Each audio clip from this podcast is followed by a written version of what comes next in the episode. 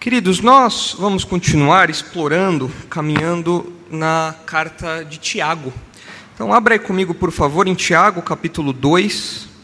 Nós estamos já caminhando nessa carta há algum tempo, estamos indo bem devagarinho, como é nosso costume aqui na igreja, para que nós possamos apreciar todas as paisagens, todas as, as fotografias, todos os desenhos que Tiago vai nos transmitindo aí enquanto ele escreve a sua carta. Nós vamos admirando, aprendendo, vamos com isso também crescendo, e assim vamos superando pouco a pouco essa carta. E se os irmãos se recordarem, nós estamos trabalhando no capítulo 2, os versículos de 1 a 13. É um bloco um pouco maior, e nós estamos falando sobre a acepção de pessoas, sobre algo que possivelmente, provavelmente estava acontecendo na, na comunidade para a qual Tiago escreve, onde os irmãos mais pobres estavam sendo de algum modo prejudicados, enquanto os mais ricos estavam sendo de algum modo beneficiados, favorecidos. Então Tiago escreve para combater essa ideia, combater essa prática que estava acontecendo ali. Então acompanhe comigo a leitura, vamos ler o bloco todo de Tiago capítulo 2, dos versículos de 1 a 13. E o que nós estamos defendendo como mensagem central nesse bloco é que a fé cristã é incompatível com uma postura preconceituosa. A fé cristã é incompatível com uma postura preconceituosa. Veja o que diz o texto aí, Tiago 2, versículo 1. Meus irmãos, não tenhais a fé em nosso Senhor Jesus Cristo, Senhor da glória, em acepção de pessoas. Se, portanto, entrar na vossa sinagoga algum homem com anéis de ouro nos dedos, em trajos de luxo, e entrar também algum pobre andrajoso, e tratardes com deferência ao que tem os trajos de luxo, e lhe disserdes, tu, assenta-te aqui em lugar de honra, e disserdes ao pobre, tu, fica ali em pé, ou assenta-te aqui abaixo do estrado dos meus pés, não fizestes distinção entre vós mesmos, e não vos tornaste juízes tomados de perversos pensamentos? Ouvi, meus amados irmãos, não escolheu Deus os que para o mundo são pobres para serem ricos em fé e herdeiros do reino que ele prometeu aos que o amam? Entretanto, vós outros menosprezastes o pobre. Não são os ricos que vos oprimem, e não são eles que vos arrastam para tribunais? Não são eles os que blasfemam o bom nome que sobre vós foi invocado? Se vós, contudo, observais a lei régia segundo a Escritura, amarás o teu próximo como a ti mesmo, fazeis bem. Se todavia fazeis acepção de pessoas, cometeis pecado, sendo arguidos pela lei como transgressores. Pois qualquer que guarda toda a lei, mas tropeça em um só ponto, se torna culpado de todos. Porquanto aquele que disse não adulterarás, também ordenou não matarás. Ora, se não adulteras, porém matas, venha ser transgressor da lei. Falai de tal maneira e de tal maneira procedei como aqueles que hão de ser julgados pela lei da liberdade. Porque o juízo é sem misericórdia para com aquele que não usou de misericórdia. A misericórdia triunfa sobre o juízo.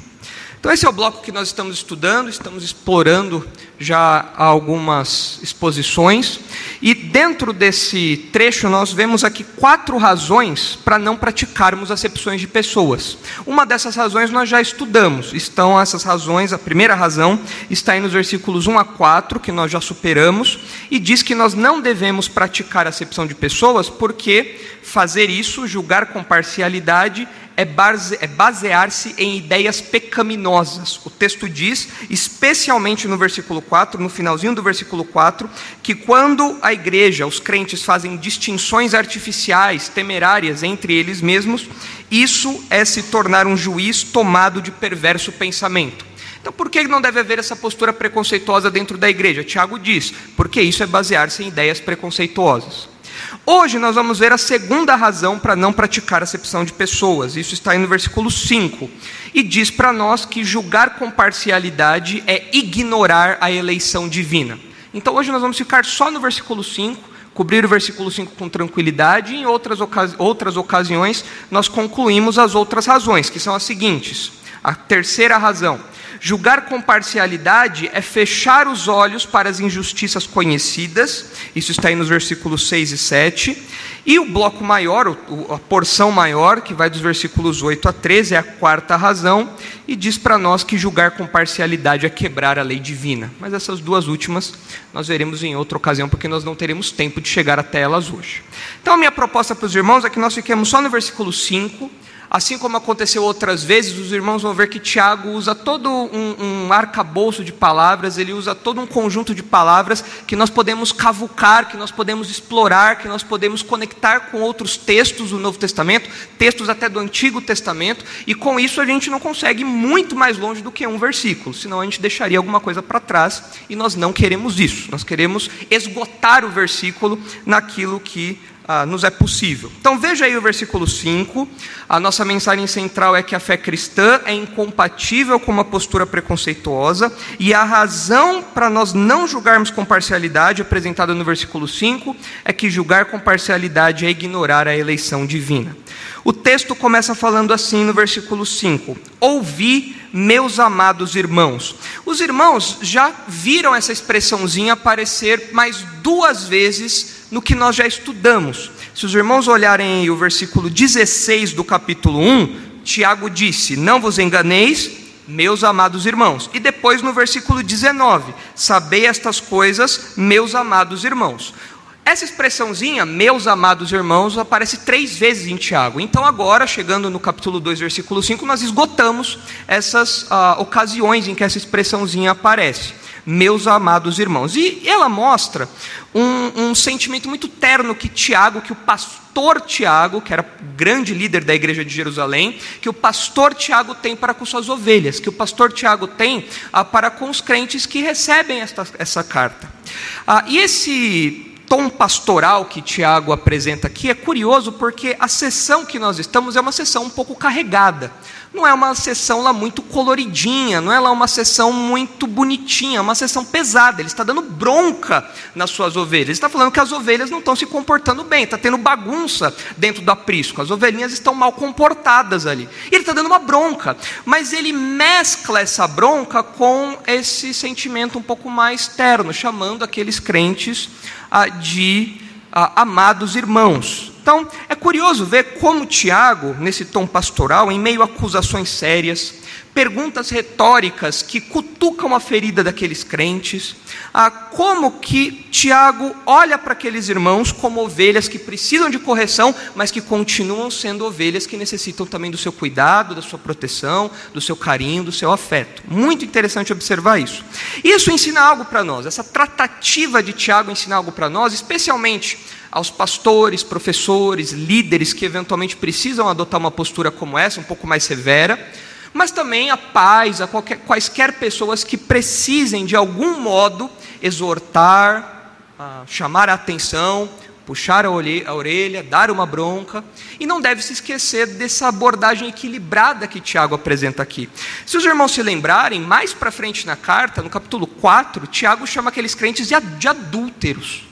É uma palavra muito forte, chama eles de infiéis. É, os leitores de Tiago devem ter ficado com os olhos e com os ouvidos desse tamanho diante daquilo a que Tiago se referiu a eles. Mas, mesmo com palavras duras, mesmo com exortações severas, Tiago mostra esse equilíbrio pastoral e por três vezes ele chama os crentes de meus amados irmãos, que é o que acontece aqui nesse bloco um pouco mais pesado de exortações também.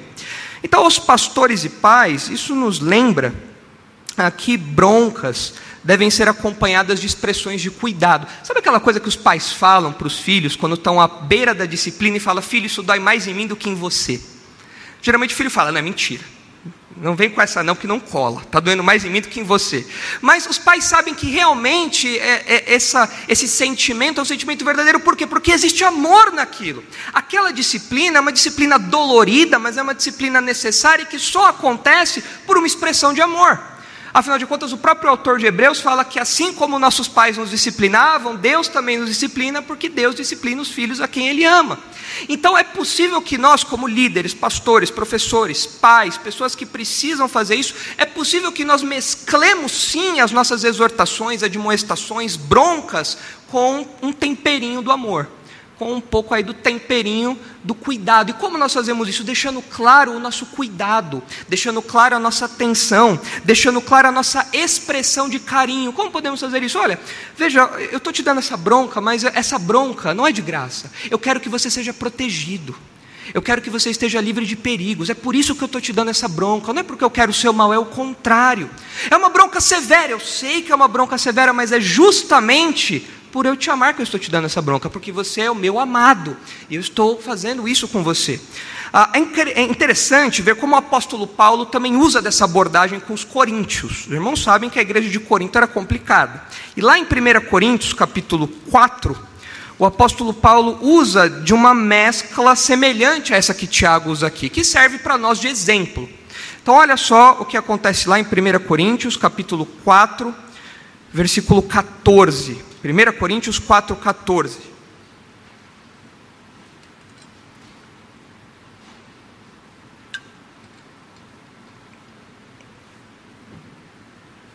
Primeira Coríntios 4, 14 diz assim: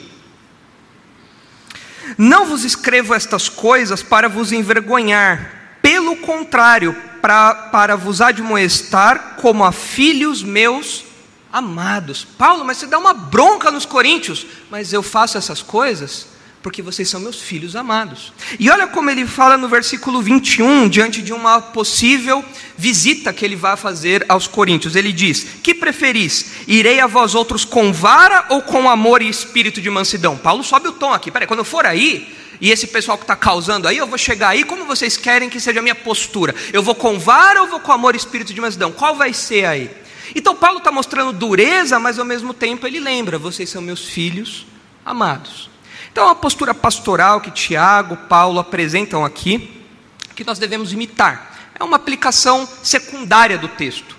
A Tiago está escrevendo isso sem pensar algo do tipo, nossa, eu vou ensinar os crentes da Igreja Batista Redenção, lá em 2023, como eles devem tratar os, os, as ovelhas, os, os, filhos e tudo mais. Não, é uma aplicação secundária, por tabela, mas que nos ensina como deve ser o nosso trato nesses relacionamentos.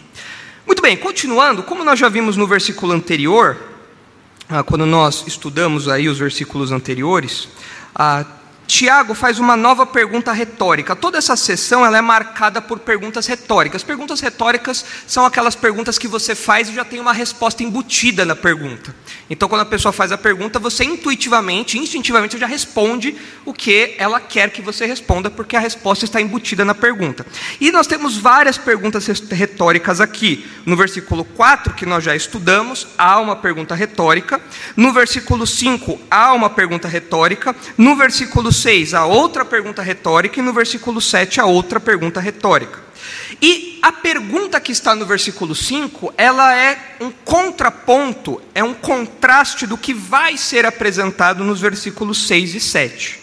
Então, o que nós temos que ver aqui é que as outras duas questões que vão ser apresentadas, elas serão contrapostas a essa pergunta retórica aqui. Então, Tiago espera que os seus leitores tenham a resposta à pergunta dele na ponta da língua, porque é a resposta óbvia, é a resposta auto-evidente que Tiago apresenta aqui. E qual é essa pergunta?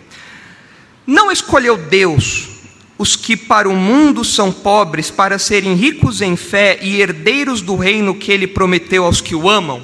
Resposta: sim. É, é a resposta que Tiago espera. De fato, Deus escolheu as pessoas pobres. E é por isso que nós estamos falando que julgar com parcialidade é ignorar a eleição divina. Por quê? Quando o texto fala aí que Deus escolheu os que para o mundo são pobres, Tiago agora vai contrapor a escolha de Deus e a escolha dos homens. A escolha de Deus que não se baseia em classes sociais, e a escolha dos homens que se baseia em classes sociais, pelo menos naquela circunstância que estava acontecendo ali dentro daquela igreja. Ele vai falar: olha, Deus não, Deus não escolhe as pessoas com base na riqueza, na pobreza, na conta bancária, no extrato bancário, mas vocês estão fazendo isso. Isso é incoerente com a, a postura esperada de um crente, já que vocês afirmam servir a Deus. Então ele quer contrapor isso e mostrar que é incoerente desprezar alguém por conta da classe social, já que o próprio Deus não faz isso. E como nós já vimos a outras ocasiões, então nós não podemos repetir aqui para não gastarmos mais tempo do que precisamos, nós já vimos que desde o Antigo Testamento, Deus sempre mostra um cuidado muito grande para com os pobres. Deus mostra um cuidado muito grande para com os necessitados. Ah, quando nós vemos a legislação de Israel, quando nós vemos ah, clamor, o clamor do, dos mais pobres nos livros do Antigo Testamento, nós percebemos que Deus tem um cuidado especial para com os menos favorecidos do seu povo. Ah, textos como Salmo 12, Provérbios 22 mostram isso.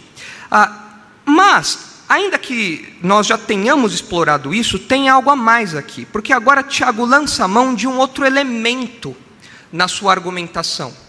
Ele, ele lança a mão agora de verdade sobre a eleição de Deus, ou seja, sobre a escolha livre que Deus faz de separar para si algumas pessoas, de salvar algumas pessoas e de com isso formar ali uma nova comunidade, formar um novo grupo separado, um grupo de crentes. E Deus escolheu esse grupo por sua própria vontade, livre, sem nenhum tipo de critério de classe social, cor de pele, idade, sexo ou coisa do tipo. Então agora Tiago olha para isso. Ele fala: peraí, Deus escolheu os pobres, então agora ele está olhando justamente para a verdade da eleição. Se os irmãos olharem a Efésios 1, um texto áureo a respeito desse assunto, quando nós falamos sobre eleição, os irmãos verão que os critérios para a eleição, para a formação desse grupo escolhido por Deus, não se baseia em nada do homem, mas é uma escolha que está baseada no próprio Deus, na vontade do próprio Deus. Olha o que diz aí Efésios capítulo 1, uh, versículo 3.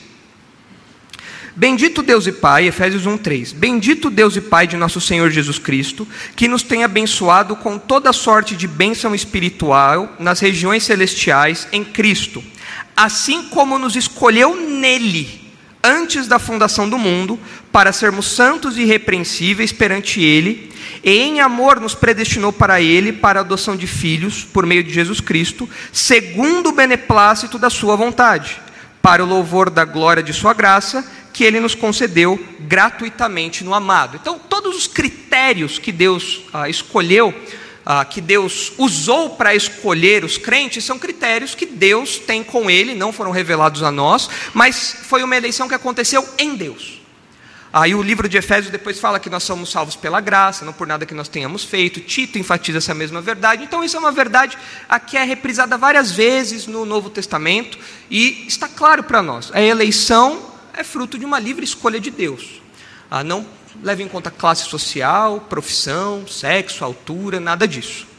Ah, e desde o Antigo Testamento, os judeus, ah, uma provável audiência de Tiago, os judeus já sabiam dessa realidade da eleição, da escolha de Deus, que não se baseava em critérios ah, superficiais, em critérios externos.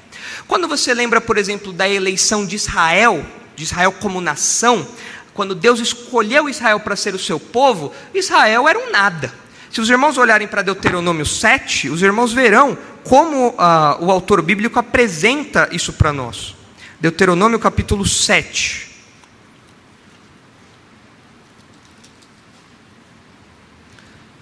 Quando, quando a palavra escolha ou eleição ah, ecoava na mente do judeu, o judeu já, já sabia que essa escolha vinda de Deus não tinha qualquer critério superficial, era uma escolha que sempre se baseava no próprio Deus, aí não em nada que o homem fizesse. E a própria escolha de Israel em meio a tantas nações era mais uma ilustração, mais uma evidência disso. Em Deuteronômio 7, nós lemos o seguinte: Deuteronômio 7, 7.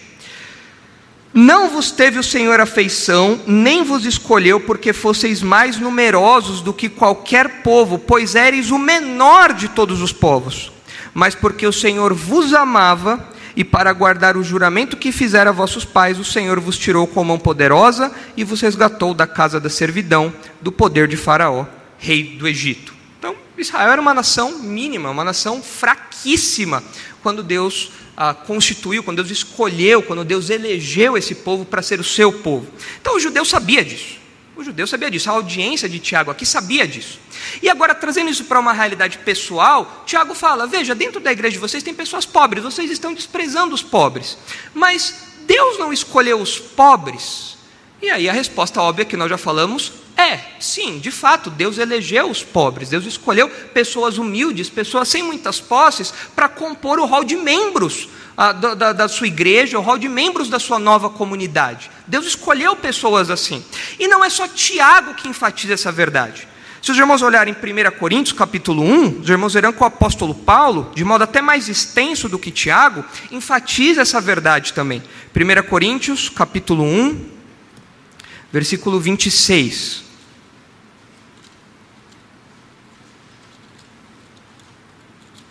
Primeira Coríntios 1, 26. Olha o que o apóstolo Paulo diz.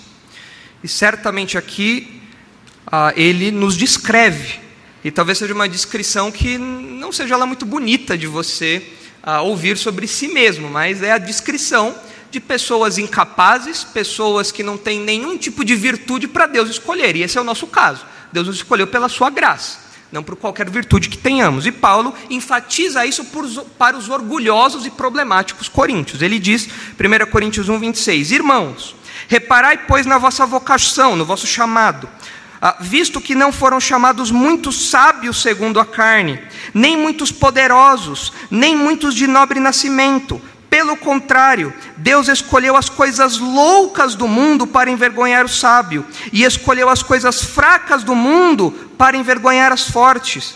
Deus escolheu as coisas humildes do mundo e as desprezadas e aquelas que não são, para reduzir a nada as que são, a fim de que ninguém se vanglorie na presença de Deus. Então aqui você tem uma descrição de quem você é, que não é uma descrição lá muito agradável. Né? Ah, na nossa igreja, e na verdade numa, numa realidade mais abrangente, na igreja como um todo, nós vemos que não existem muitos sábios, segundo a carne, pessoas de alta erudição, de grande conhecimento intelectual, filósofos e tudo mais, como era o caso aqui da igreja de Corinto, que é onde eles, eles gostavam dessas coisas. Paulo fala: não, não foram muito chamados, de acordo com esses padrões aí. Não foram muitos poderosos também chamados, não foram pessoas muito influentes na sociedade, pessoas que falam e acontecem, não. A igreja, ao longo da história, não foi marcada por essas pessoas. Muitos de nobre nascimento, ah, meu, meu nascimento não foi nada nobre, eu nasci no Jabaquara, é um hospital que faliu, acho que depois do meu nascimento, é, logo depois do meu nascimento, faliu o hospital. Ah, nada de nobre nascimento. Se você puxar os seus antepassados, você vai ver que possivelmente algum familiar seu da Europa fugiu daqui porque estava enroscado em dívida lá e teve que vir para cá para tentar alguma coisa aqui. E seu, seu, seu histórico familiar talvez não seja lá muito nobre, nem um rei, nem uma rainha, nem uma princesa, nem um príncipe, nada do tipo. E isso sempre se espalhou aí ao longo da história, no que diz respeito à igreja. E aí Paulo fala: olha, Deus escolheu as coisas loucas do mundo. Você é louco. Louco de acordo com os padrões do mundo, claro, são as coisas loucas que o mundo olha e fala: Isso é loucura, essa pessoa é louca. Sim, Deus escolheu essas coisas loucas do mundo, as que não são, para envergonhar aqueles que se acham, aqueles que têm status. E pessoas pobres, humildes, simples, que falam: ah, ah, Nós vai, nós fomos. Pessoas que não têm grande erudição. Isso compôs ao longo de toda a história a maior parte ah, do cristianismo, a maior parte da igreja. Paulo enfatiza isso daqui com, com, com várias palavras, várias expressões para bater em cima disso, algo que Tiago está fazendo de modo mais resumido. E de fato não é difícil nós percebermos que tanto a generalização que Paulo faz aqui, como a generalização que Tiago faz ali, não é muito difícil nós percebermos a veracidade disso, porque de fato ao longo da história, especialmente nos primeiros séculos, a maior parte dos crentes era composta de, das classes baixas da sociedade. Eram crentes pobres, escravos, ah, pessoas humildes, ah, pessoas que não tinham grande influência, que eram pessoas desprezadas mesmo pela sociedade. Especialmente quando você pensa na Palestina, que era uma região pobre. E se vocês se lembrarem, puxarem aí do fundo da memória, vocês devem se lembrar que pode ser que Tiago tenha sido escrito em uma época em que havia uma certa crise pela qual os leitores estavam passando, uma crise econômica. Pode ser que nós tenhamos aqui reflexos ah, de, uma, de uma crise que é lá de, descrita em Atos 11. Ah, onde você vê a, a, a, fome chegando ali, a igreja enviando ajuda para algumas igrejas, porque a, a coisa estava pegando, o bicho estava pegando ali. Se os irmãos olharem Tiago 2, versículo 15, os irmãos verão que esse cenário é muito possível um cenário de aperto financeiro um cenário de dificuldade, um cenário em que os crentes não podiam mais comer é, picanha, não podiam mais comer. É, é, falar de não comer picanha é uma, é, uma tristeza para nós, né? mas ah, não podiam mais comer picanha, não podiam mais comer nenhuma carne grande, tinha que ser asinha de frango, né? e olhe lá se tinha asinha de frango. Ah, se tivesse asinha de frango era bom. Por quê? Porque a coisa estava apertada, possivelmente pelos reflexos dessa crise que acontece no finalzinho da primeira metade do primeiro século. Olha só o que diz é, Tiago 2, versículo 15. Se um irmão ou uma irmã estiverem carecidos de roupa e necessitados de alimento cotidiano, e qualquer dentre vós lhe disser, ide em paz e aquecei-vos e fartai-vos, sem contudo lhes dar o necessário para o corpo, qual é o proveito disso? Essa ilustração que Tiago dá, provavelmente, ou no mínimo possivelmente, reflete um problema que é o que aqueles crentes estavam passando. As dificuldades econômicas chegaram e os crentes estavam ah, com apertos em sua vida. Então eles já eram pobres e a situação só piorava. Qualquer semelhança com a nossa realidade aqui é mera coincidência, né? onde as coisas só vão apertando, apertando, apertando. Agora, olha só, quando o texto fala que Deus escolheu aqueles que são pobres, ah, nós precisamos ter alguns cuidados. O que Tiago não quer falar com isso? Tiago não quer falar com isso que todos os crentes devem fazer um voto de pobreza já que o Senhor escolhe os pobres, então eu tenho algum dinheirinho na minha poupança, eu tenho algum dinheirinho nos meus investimentos, bitcoins, coisa e tal, eu vou vender porque Deus escolhe os pobres e eu não sou tão pobre assim. Então eu vou fazer um voto de pobreza, como várias ordens religiosas fizeram ao longo da história e fazem ainda hoje. Ah, isso não é o que Tiago quer falar, evidentemente. Não é o que Tiago está propondo aqui. Isso, na verdade, está mais próximo de uma postura cética do que uma postura cristã.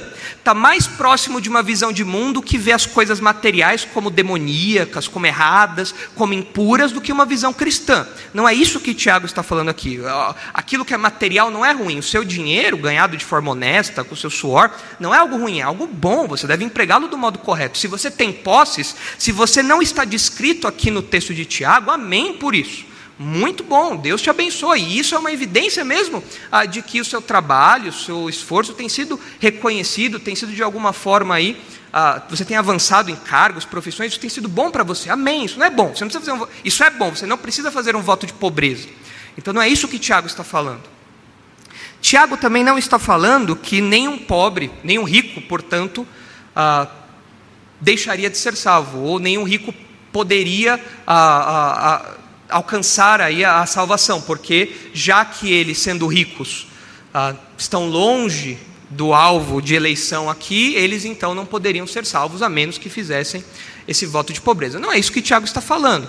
É verdade que Jesus disse que para os ricos parecem que há alguns empecilhos a mais ah, na entrada dele reino, deles no reino dos céus. Mas nós sabemos que a escolha não parte do indivíduo, mas do próprio Deus. Deus escolhe as pessoas, independente da sua condição social. Mas Jesus faz um alerta, porque as pessoas muito materialistas que vivem em função disso se apegam muito a essas coisas e não refletem em verdades eternas, nas questões espirituais. Mas nós conhecemos no Novo Testamento várias pessoas ricas que eram tementes a Deus. Nós conhecemos ah, o homem que deu o túmulo onde Jesus foi sepultado, que era José de Arimateia, um homem de posse, tinha um túmulo novo. É como se você comprasse um jazigo onde o Pelé está enterrado. Ah, onde, enterrado não, né? Onde ele está guardado. Tá? É, é algo de alto nível. Ele estava lá, novinho, era um homem de posses. E ele era um servo de Deus. Então, nós vemos que isso daí não é o que Tiago quer dizer aqui também. O rico pode sim ser salvo. E também, o que Tiago não quer falar é que todo pobre é crente. Ah, se é pobre, é crente. Se você ganha até dois salários mínimos, é pobre, crente. Não é isso que Tiago quer falar. Isso, é, isso é, é, é, não tem nada a ver com o que Tiago quer dizer aqui. Ah, nós vemos no Novo Testamento pessoas humildes que rejeitaram o Evangelho. E isso não diz respeito à sua condição social. Na verdade, se fosse isso que Tiago quer dizer, então nós teríamos um problema, porque a gente nunca poderia ajudar os nossos irmãos pobres, porque senão a gente já estaria acabando com a salvação deles. Já pensou? Ô irmão, vi que você está com uma roupa rasgada, deixa eu te dar essa roupa. Não, você é louco? Você quer que eu vá para o inferno? Não tem coerência uma, uma ideia dessa, não tem sentido uma proposta dessa. Então não é isso que Tiago está falando aqui.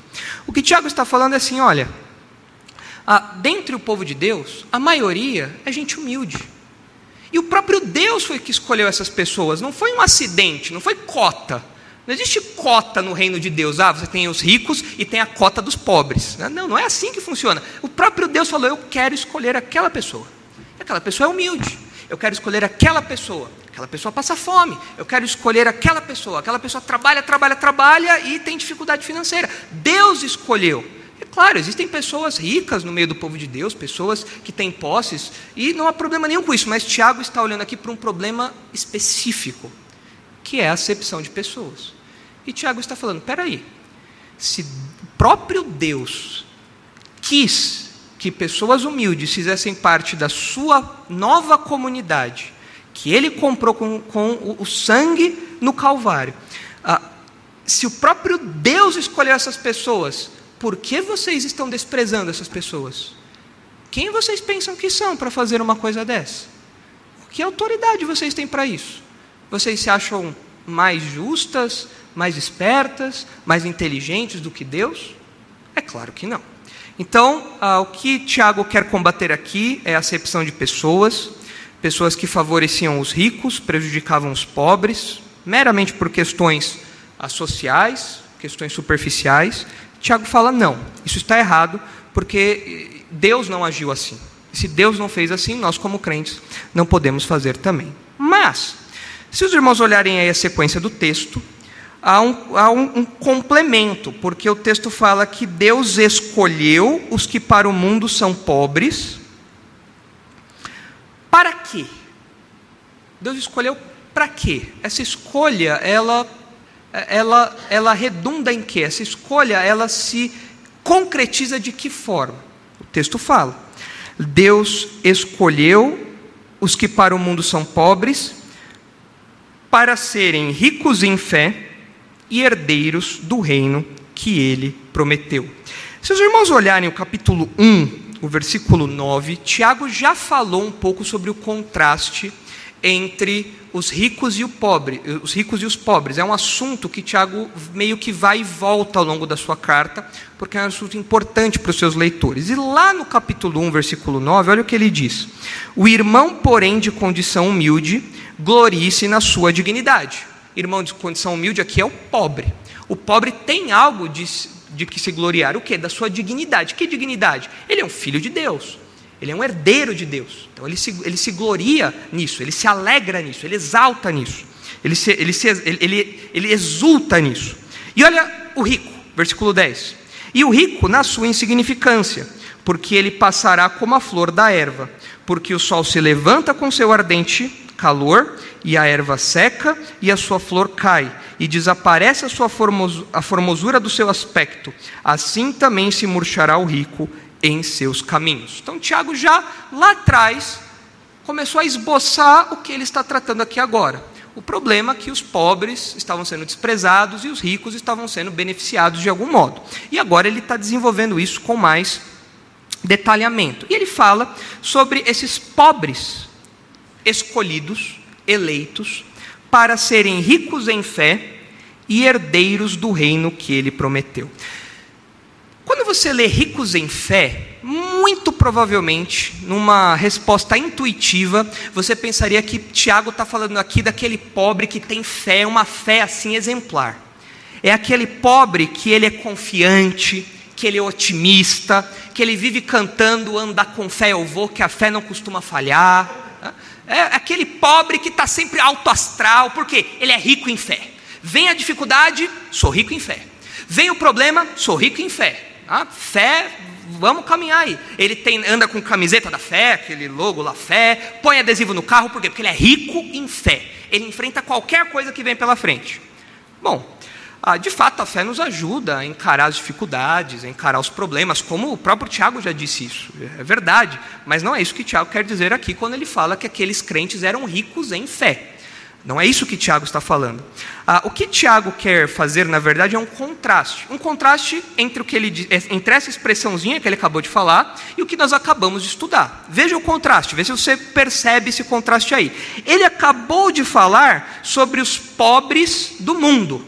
Ou, vou colocar aqui em um modo um pouco mais interpretativo, os pobres na perspectiva do mundo. Ou seja, são pessoas que não têm posses, são pessoas que não têm status, são pessoas que não têm privilégios, são pessoas que são, portanto, desprezíveis.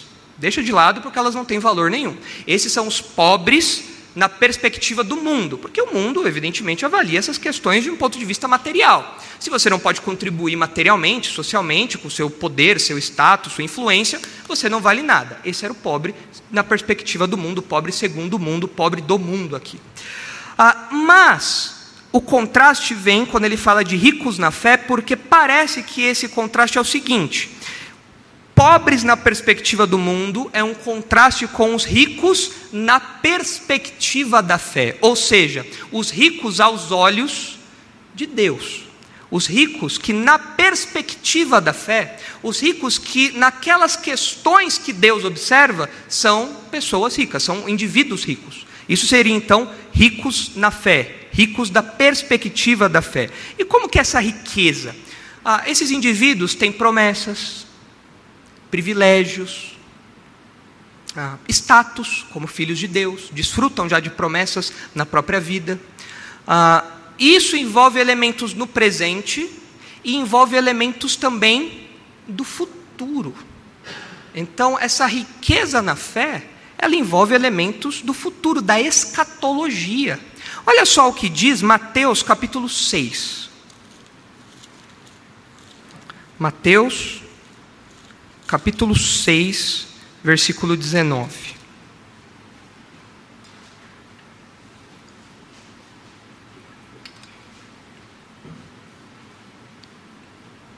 Veja só, Mateus 6, 19. Não acumuleis para vós outros tesouros sobre a terra, onde a traça e a ferrugem corroem, e onde ladrões escavam e roubam. Mas ajuntai para vós outros tesouros no céu, onde traça nem ferrugem corrói, e onde ladrões não escavam nem roubam, porque onde está o teu tesouro, aí também estará o teu coração. Novamente, Jesus não está proibindo você de procurar um trabalho melhor, de crescer na sua carreira profissional, de fazer alguns investimentos bons. Não é isso que Jesus está falando. O que Jesus está falando aqui é que você vai se empenhar por aquilo que é o alvo da sua vida, por aquilo que toma do seu tempo, dos seus recursos, de tudo. Onde está o seu tesouro, aí estará o teu coração. Ou seja, aquilo que você mais valoriza é o que orienta a sua vida. E nós, como crentes, não nos orientamos por essas coisas materiais. Nós gostamos disso, isso é bom, isso é, inclusive, bênção de Deus. Deus, mas isso não dirige toda a nossa vida.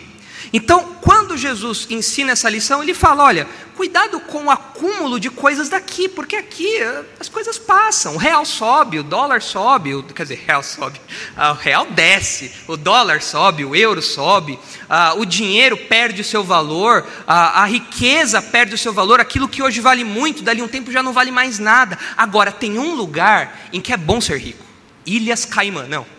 Tá? Tem um lugar onde é bom ser rico, onde, onde, você tem que fazer um verdadeiro investimento, onde você tem que realmente investir em peso. Não é em nada daqui. Jesus fala: ajuntai para vós outros tesouros no céu.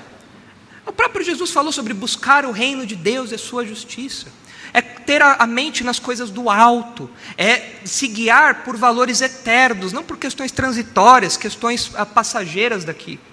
Então, o que Tiago está falando aqui sobre ser rico na perspectiva de, da fé é algo que Jesus, de algum modo, também ensinou. Peraí, existe sim uma riqueza nesse, nesse campo espiritual, existe sim uma riqueza que é associada aos crentes que vivem desse modo aqui. Ah, e esse contraponto que eu falei entre os pobres e os ricos aqui que Tiago faz, fica evidente porque logo depois que Tiago fala sobre os ricos em fé, ele parece que ilustra, ou ele parece que amplia essa definição de ricos na fé, ele acrescenta um elemento de descrição a mais, que fala que eles são ricos em fé e herdeiros do quê? De um reino. Herdeiros do reino que ele prometeu. Então fica claro, Tiago está falando aqui de um contraponto. Olha, a luz do mundo, aos critérios presentes, vocês são pobres, paupérrimos, tem que pedir empréstimo o tempo todo. Uh, empréstimo consignado, vai empréstimo do banco, chora, renegocia, faz aquilo, e o mundo despreza isso. Mas existem questões da perspectiva divina em que essas pessoas são bem ricas. E como a gente percebe isso? Por meio de uma herança. Uma herança que é um reino. Que herança! Que contraste! É um contraste gritante. Os crentes pobres deste mundo, pobres deste mundo, na verdade, são príncipes e princesas. É um contraste gigante. Você olha, você olha para si mesmo no espelho no final do mês, você não se vê como príncipe ou uma princesa. Você olha lá e fala: Meu Deus, os boletos me trucidaram esse mês. Você não tem nem dinheiro para fazer a, comprar um gilete para fazer a barba. E no cabeleireiro, então, seu cabelo já está enorme, todo enrolado. Você olha, você olha para o espelho e fala: Eu sou um príncipe, uma princesa. Não, você não faz isso. Você pede misericórdia. Você pede para o mês acabar, porque seu dinheiro já acabou. Por quê? Porque nós somos ah, pessoas, em nossa maioria, nós somos pessoas humildes, pessoas simples, mas Tiago fala: olha que contraste.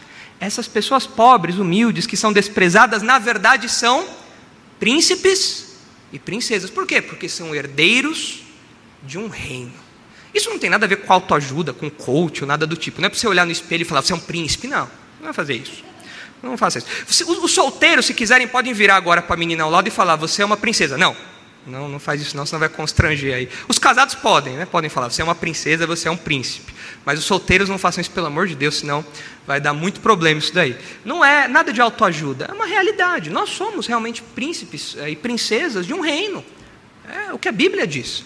Quando nós olhamos ah, para Lucas capítulo 6, é possível que as palavras de, ah, de Tiago aqui tenham por pano de fundo as palavras de Jesus, registradas em Lucas capítulo 6. Então, abra rapidinho ali com, a Bíblia ali comigo, Lucas capítulo 6, versículo 20. Olha só, é, um, é um, uma porção conhecida, que de algum modo também se repete no Evangelho de Mateus, no capítulo 5, onde nós temos as bem-aventuranças. Há uma pequena diferença entre o relato de Lucas e de Mateus, mas o relato de Lucas está mais próximo do que Tiago quer enfatizar, é um pouco mais literal. O texto diz assim, Lucas 6:20. Então, olhando ele para os discípulos, disse-lhes: Bem-aventurados vós, os pobres, porque vosso é o reino de Deus. Bem-aventurados vós, os que agora tendes fome, porque sereis fartos. Bem-aventurados vós os que agora chorareis, porque havereis de rir, haveis de rir. Bem-aventurados sois quando os homens vos odiarem e quando vos expulsarem da sua companhia, vos injuriarem e rejeitarem o vosso nome como indigno por causa do Filho do Homem. Regozijai-vos naquele dia e exultai, porque grande é o vosso galardão no céu. Pois desta forma procederam seus pais com os profetas. Mas ai de vós os ricos, porque tendes a vossa consolação. Ai de vós, os que estáis agora fartos, porque vi, vireis a ter fome. Ai de vós, os que agora rides, porque a vez de lamentar e chorar. Ai de vós, quando todos os louvarem, porque assim procederam seus pais com os falsos profetas. De algum modo, parece que as palavras de Tiago tem as palavras de Jesus como pano de fundo, especialmente o versículo 20, que fala é, que são bem-aventurados, abençoados, felizes, verdadeiramente felizes, os pobres, porque eles têm um reino. E não é qualquer reino, é o reino de Deus. E a própria a tratativa de Jesus aqui sobre os ricos e os pobres parece muito próximo do que Tiago está tratando ali também. Quando nós olhamos para o Novo Testamento, quando nós pensamos sobre o fato de sermos herdeiros, fato de nós termos uma herança, que é o que o Tiago disse aqui. Quando nós olhamos para o Novo Testamento, nós vemos vários textos, nós não podemos ver todos eles em detalhes, mas eu quero que os irmãos me acompanhem numa rápida jornada por alguns textos que falam sobre isso. Você é um herdeiro, e a Bíblia enfatiza isso várias vezes, o Novo Testamento diz isso várias vezes. Se você é crente, você tem uma herança guardada para você. Olha só o que diz aí Romanos capítulo 8. Romanos capítulo 8, versículo 17. É uma jornada bem panorâmica, não dá para explicar todos os textos em detalhes, mas marque aí as referências e depois você pode ver isso com mais calma.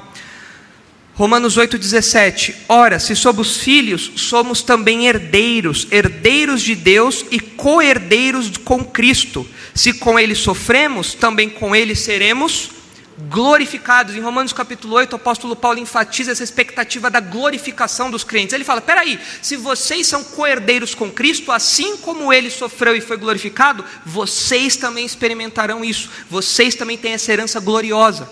Veja o que diz Gálatas capítulo 3. Vire aí um pouquinho as páginas da sua Bíblia para Gálatas, capítulo 3, versículo 26. Gálatas 3, 26.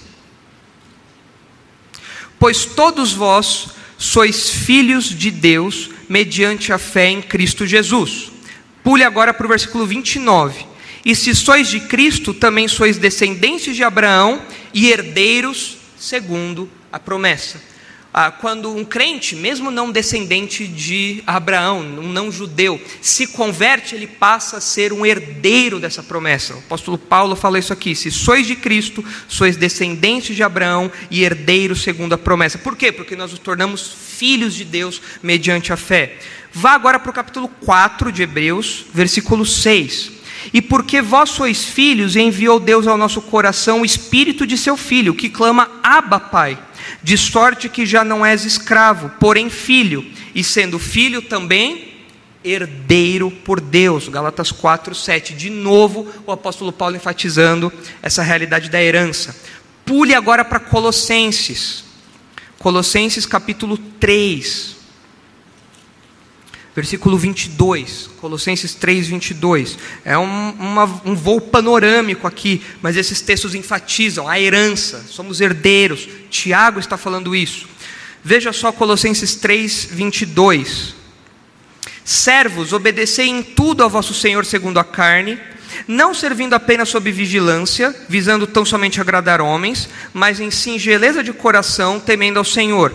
Tudo quanto fizerdes, fazei-o de todo o coração, como para o Senhor e não para homens, cientes de que recebereis do Senhor a recompensa da herança a Cristo o Senhor é que estáis servindo. Quando o texto fala sobre a recompensa da herança, é a recompensa que é a herança. Ou seja, por que, que os funcionários devem ter um bom comportamento para com seus patrões? Por que, que os servos devem ter um bom comportamento para com seus senhores? Porque nós temos a promessa de uma herança, uma recompensa. Nós podemos pensar aqui no galardão, na avaliação que os crentes terão da performance que nós tivemos ao longo da nossa vida como crentes e nós receberemos então uma herança. E o apóstolo Paulo fala disso aqui. Mantenham isso em mente, estejam cientes de que vocês receberão do Senhor a recompensa que é a herança. Versículo 25: Pois aquele que faz injustiça receberá em troco a injustiça feita, e nisto não há acepção de pessoas. Veja agora Tito, capítulo 3. Tito, capítulo 3, versículo 3. Olha o que a Bíblia fala sobre herdeiro e herança e as aplicações disso, as implicações disso para a nossa vida. O fato de você ser um herdeiro muda o modo como você se comporta no trabalho. E olha aqui o que o apóstolo Paulo fala agora em Tito, em Tito 3, 3. Pois nós também outrora éramos nécios, desobedientes, desgarrados, escravos de toda sorte de paixões e prazeres, vivendo em malícia e inveja, odiosos e odiando-nos uns aos outros. Quando, porém, se manifestou a benignidade de Deus, nosso Salvador, e seu amor para com todos, não por obras de justiça praticadas por nós, mas segundo a sua misericórdia, ele nos salvou mediante o lavar regenerador e renovador do Espírito Santo, que ele derramou sobre nós ricamente por meio de Jesus Cristo, nosso Salvador, a fim de que, justificados por graça, nos tornemos seus herdeiros, segundo a esperança da vida eterna. E vejam também 1 Pedro, capítulo 1, versículo 3.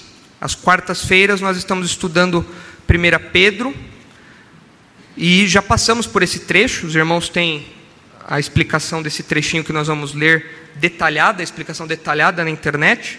Mas veja o que diz aí 1 Pedro 1, 3. Bendito Deus e Pai de nosso Senhor Jesus Cristo, que, segundo a Sua muita misericórdia, nos regenerou para uma viva esperança, mediante a ressurreição de Jesus Cristo dentre os mortos, para uma herança incorruptível, sem mácula, imarcessível, reservada nos céus para vós outros, que sois guardados pelo poder de Deus, mediante a fé, para a salvação preparada para revelar-se no último tempo. Olha como essa herança é descrita: é uma herança incorruptível sem mácula, imarcessível, ela não perde a glória, ela não perde o valor, ela não se corrompe, ela é perfeita para sempre. Nada que pode acontecer pode abalar essa herança. E ela está no lugar mais seguro do universo. Onde que ela está guardada? o texto fala que essa herança está reservada nos céus. O próprio Deus está cuidando disso. O próprio Deus está cuidando dessa herança. E eu acho que ninguém consegue furtar ah, esse grande segurança. Ah, ninguém consegue invadir as portas desse glorioso banco. Não dá. É uma herança que está lá, perfeita, preservada, e estará assim para sempre. E vejam que curioso que Pedro fala também no capítulo 3, versículo 7. Olha só. 1 Pedro 3, 7. Pedro faz uma aplicação aqui muito interessante dessa realidade da herança, do herdeiro. Olha o que ele diz, 1 Pedro 3, 7. Maridos, vós igualmente vivei a vida comum do lar com discernimento, e tendo consideração para com a vossa mulher como parte mais frágil, tratai-a com dignidade, porque sois juntamente herdeiros da mesma graça de vida, para que não se interrompam as vossas orações. Espera, espera aí, Pedro, você está falando que os maridos tem que tratar bem a esposa, os maridos têm que cuidar da esposa como alguém mais frágil, como alguém mais delicado, tem que zelar por isso. Os maridos não devem ser desrespeitosos, não devem ser grossos, não devem ser ríspidos, não devem ser descuidados para com as suas esposas, porque elas também são herdeiras, elas são co-herdeiras. Quando você, marido, casou com a, a sua esposa, você não apenas tomou para si a princesinha do papai, você também casou com uma herdeira.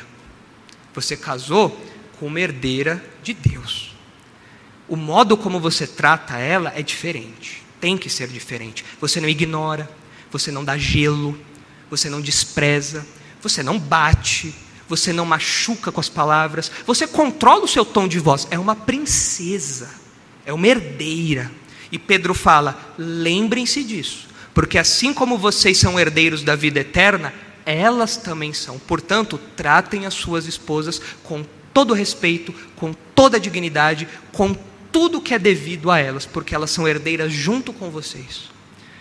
Muito interessante ver como essa teologia da herança, se é que nós podemos chamar assim, se aplica até mesmo nas relações conjugais, no trato conjugal, no trato de maridos e esposas. E é claro, Pedro não está falando aqui, mas a gente pode fazer o pensamento reverso. Esposas, tratem também os maridos com respeito, cuidado, porque eles também são herdeiros. Eles não são só os príncipes da mamãe, eles também são herdeiros de Deus. E por isso merecem respeito, cuidado ah, merecem ali todo o, o, o desempenho do papel que vocês têm que fazer no serviço ao lar de vocês, que envolve o marido de vocês também. E Tiago fala que nós somos herdeiros de um reino, né? Somos herdeiros do reino que ele prometeu. Esses textos que nós lemos aqui falam que nós somos herdeiros e temos uma herança. Mas Tiago vai além. Ele descreve qual é a nossa herança. Ele fala que nós somos herdeiros de um reino. Por isso que eu falei que nós somos príncipes e princesas. Tá? Ah, nós somos herdeiros de um reino. E ao falar sobre reino, nós precisamos ter em mente que essa expressãozinha ela pode comportar duas realidades. Quando nós falamos de reino, existe um aspecto presente do reino, que também é chamado de um aspecto intermediário do reino. Como assim? Existe um aspecto em que o reino de Deus ele já existe e ele é presente. Ah, quando nós falamos nesse aspecto, nós falamos do domínio de Cristo sobre todas as coisas a partir do céu. Onde Jesus está hoje? No céu. Ele está reinando à destra de Deus. Ele tem domínio sobre tudo. Esse é um aspecto presente, um aspecto mais abrangente da expressão reino de Deus. De fato, Jesus está lá com toda a autoridade, reinando sobre tudo. Então, esse é um aspecto presente do seu reino. E nós, como súditos desse rei, nós vivemos de acordo com as orientações dele. Nós olhamos para Ele, nós aguardamos essa pátria é celeste. Nós olhamos para o nosso rei e nos submetemos aos seus comandos. Não por acaso, Mateus capítulo 5, 6 e 7, os capítulos de 5 a 7 de Mateus, falam sobre as bem-aventuranças. Tudo aquilo que nós vemos ali é o código de conduta dos súditos do rei. Como é o homem que faz parte desse reino? Como é o homem que tem o passaporte do reino de Deus? ele se comporta daquele jeito, ele vive daquele jeito. É o código de conduta dos servos do rei, do reino de Deus. Ah, então é um aspecto presente que nós temos aqui, mas existe um aspecto futuro. Quando nós falamos de reino de Deus, Existe um aspecto futuro que, infelizmente, por conta da teologia mais popular no Brasil, a teologia que mais se disseminou no, no Brasil, a, a, teologia amilenista, quando nós falamos desse reino no aspecto futuro, nós perdemos de perspectiva muitas vezes que esse aspecto futuro diz que um dia a, o próprio Senhor Jesus reinará fisicamente num reino neste mundo aqui.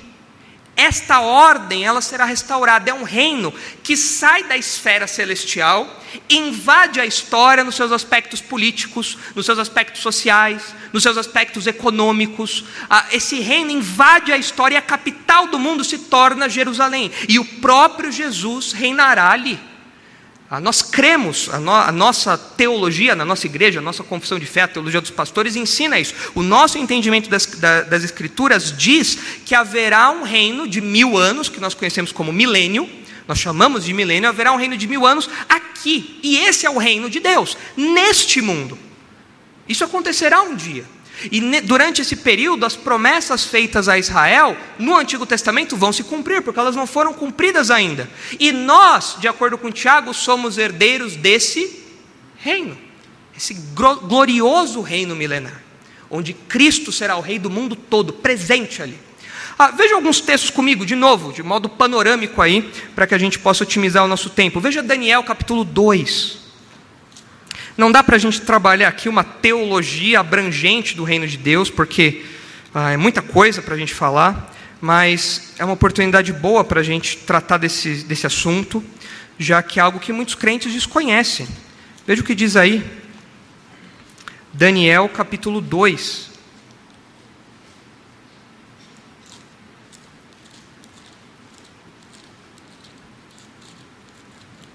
Daniel capítulo 2, versículo 31.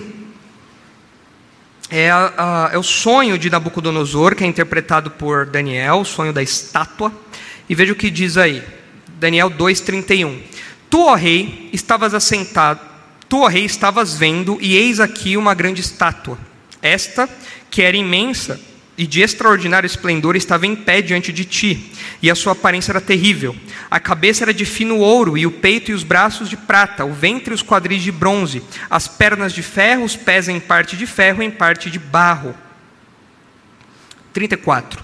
Quando estavas olhando, uma pedra foi cortada sem auxílio de mãos, feriu a estátua nos pés de ferro e de barro, e os esmiuçou então foi juntamente esmiuçado o ferro, o barro, o bronze, a prata, o ouro, os quais se fizeram como palha das eiras no estio, e os ventos levou, e deles não se viram mais vestígios, mas a pedra que feriu a estátua se tornou em grande montanha que encheu toda a terra. Veja agora o versículo 44. Mas nos dias destes reis, aqui é a interpretação do sonho, dessa estátua e dessa pedra que vem e destrói tudo. Mas nos dias destes reis, o Deus do céu suscitará um reino que não será jamais destruído. Este reino não passará a outro povo. Esmiuçará e consumirá todos estes reinos, mas ele mesmo subsistirá para sempre. Como viste que do monte foi cortada uma pedra sem auxílio de mãos, e ela esmiuçou o ferro, o bronze, o barro, a prata e o ouro. O grande Deus fez saber ao rei o que há de ser futuramente. Certo é o sonho e fiel à sua interpretação todos os povos, os impérios da terra estão de algum modo colocados aqui nesse sonho que Nabucodonosor teve nessa estátua. Mas é dito que uma pedra vem rolando, quebra essa estátua e essa pedra se firma para sempre. E Daniel dá a interpretação: esse é o reino que o próprio Deus firmará, e ele não será passageiro como os outros reinos foram. Veja o que diz Zacarias, capítulo 14. Zacarias, capítulo 14 versículo 9, sobre a instituição desse reino que nós herdaremos.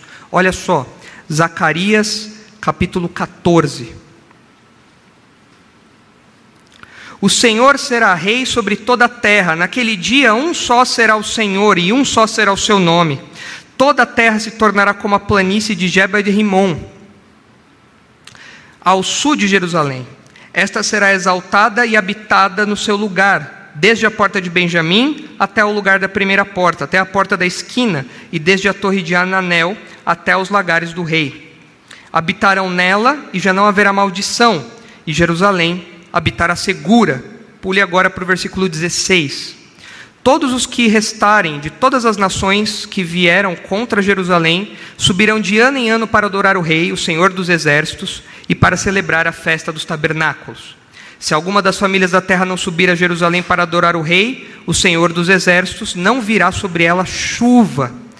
Ah, veja agora o versículo 20. Naquele dia será gravado nas campainhas dos cavalos: Santo ao Senhor.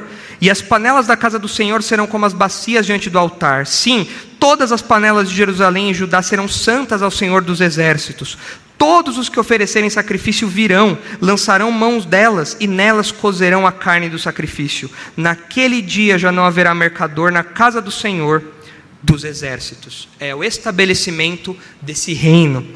Ah, se os irmãos olharem depois em casa Isaías capítulo 9, Isaías capítulo 11, são outros textos que mostram a paz, a prosperidade, a segurança desse reino que nós herdaremos, esse reino que os crentes farão parte. E parece que, considerando esse aspecto físico, futuro, que nós destacamos aqui agora, parece que é desse aspecto que Tiago está falando.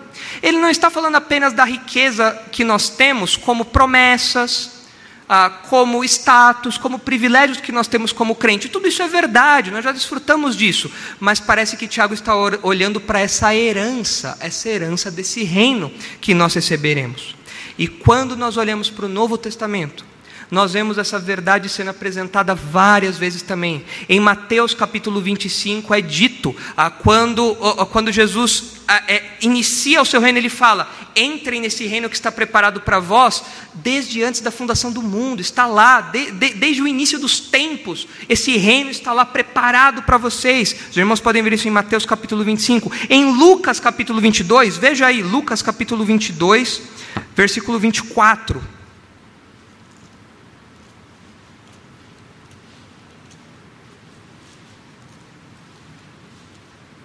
Lucas 22, 24.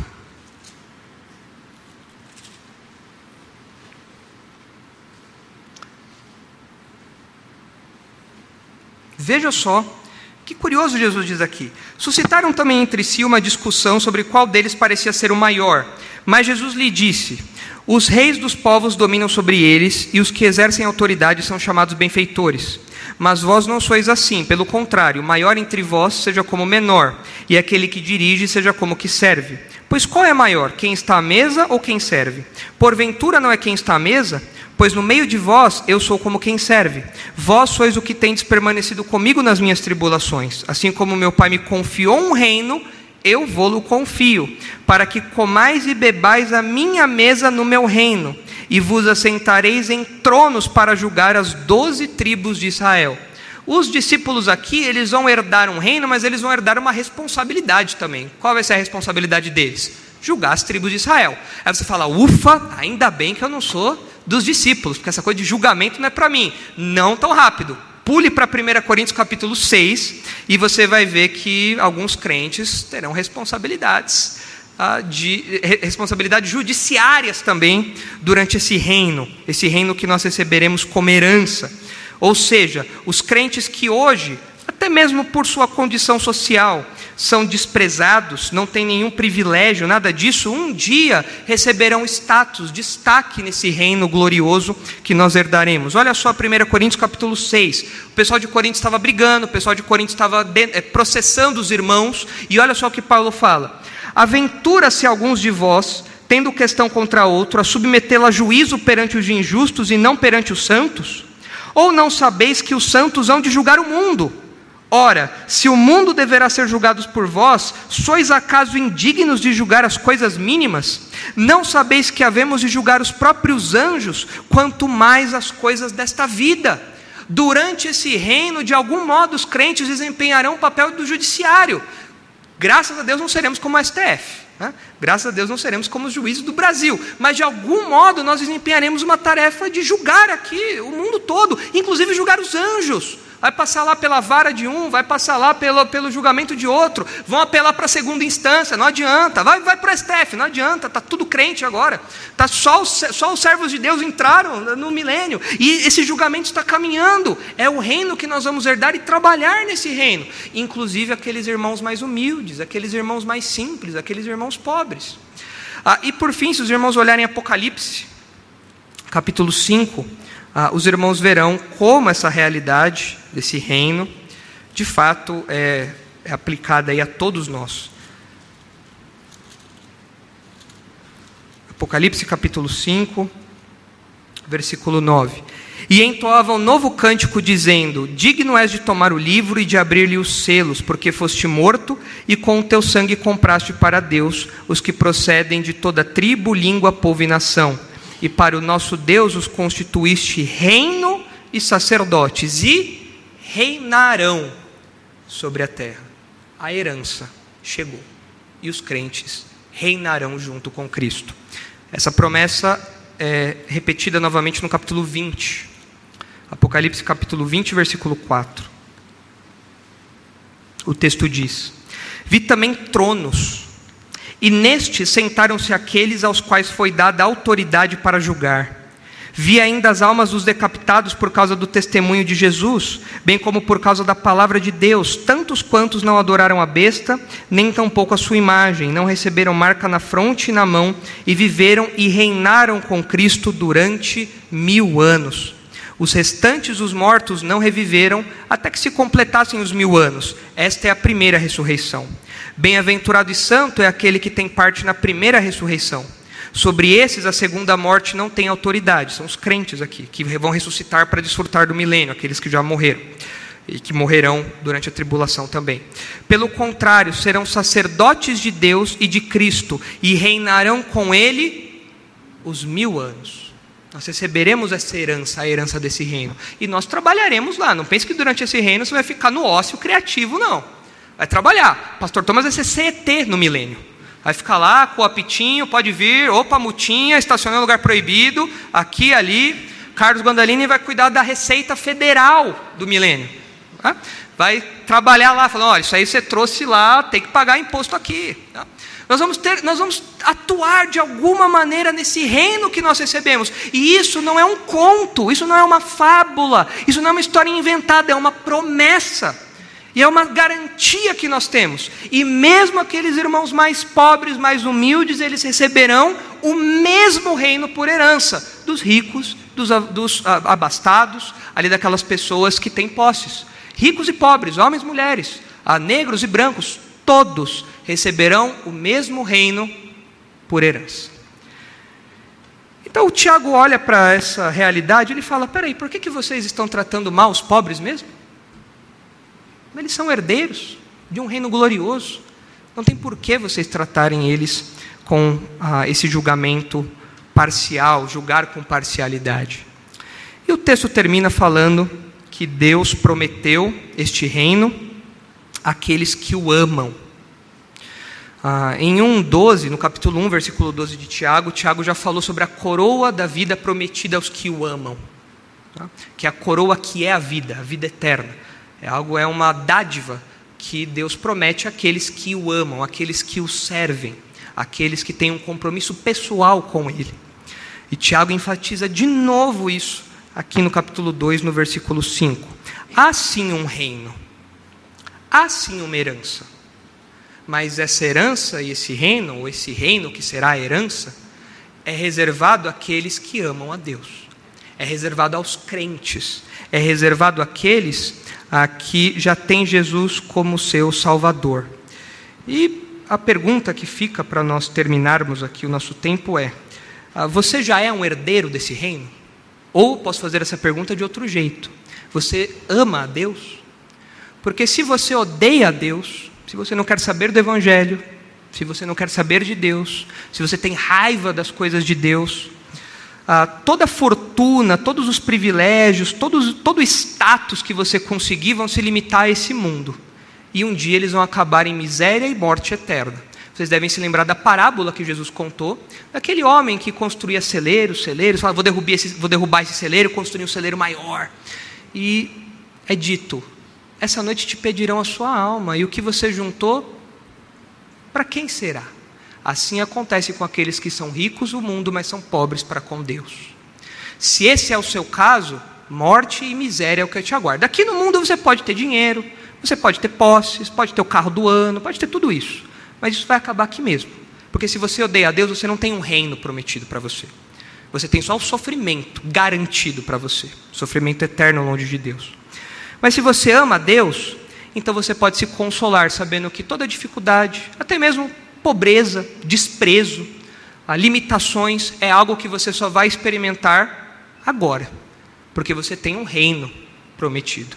Você é um herdeiro e um dia você vai receber essa herança porque o nosso Deus prometeu. Você tem então um tesouro inestimável guardado para você, porque você é um eleito de Deus, você é um escolhido por Deus, independente da sua classe social. E é isso que Tiago quer trazer aos seus leitores, para que eles parem de tratar os irmãos pobres de uma maneira diferente da que os irmãos ricos eram tratados. Por isso que nós estamos falando que a fé cristã é incompatível com uma postura preconceituosa. E a segunda razão para isso que nós vimos aqui é que julgar com parcialidade é ignorar a eleição divina. Vamos orar.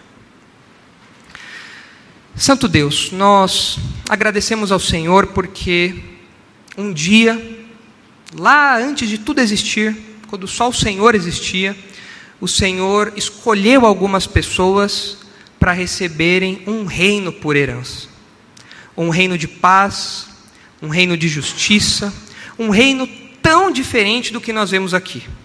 Um reino tão diferente do que nós experimentamos aqui, do que temos experimentado no nosso país e do que temos experimentado ao longo de toda a nossa vida.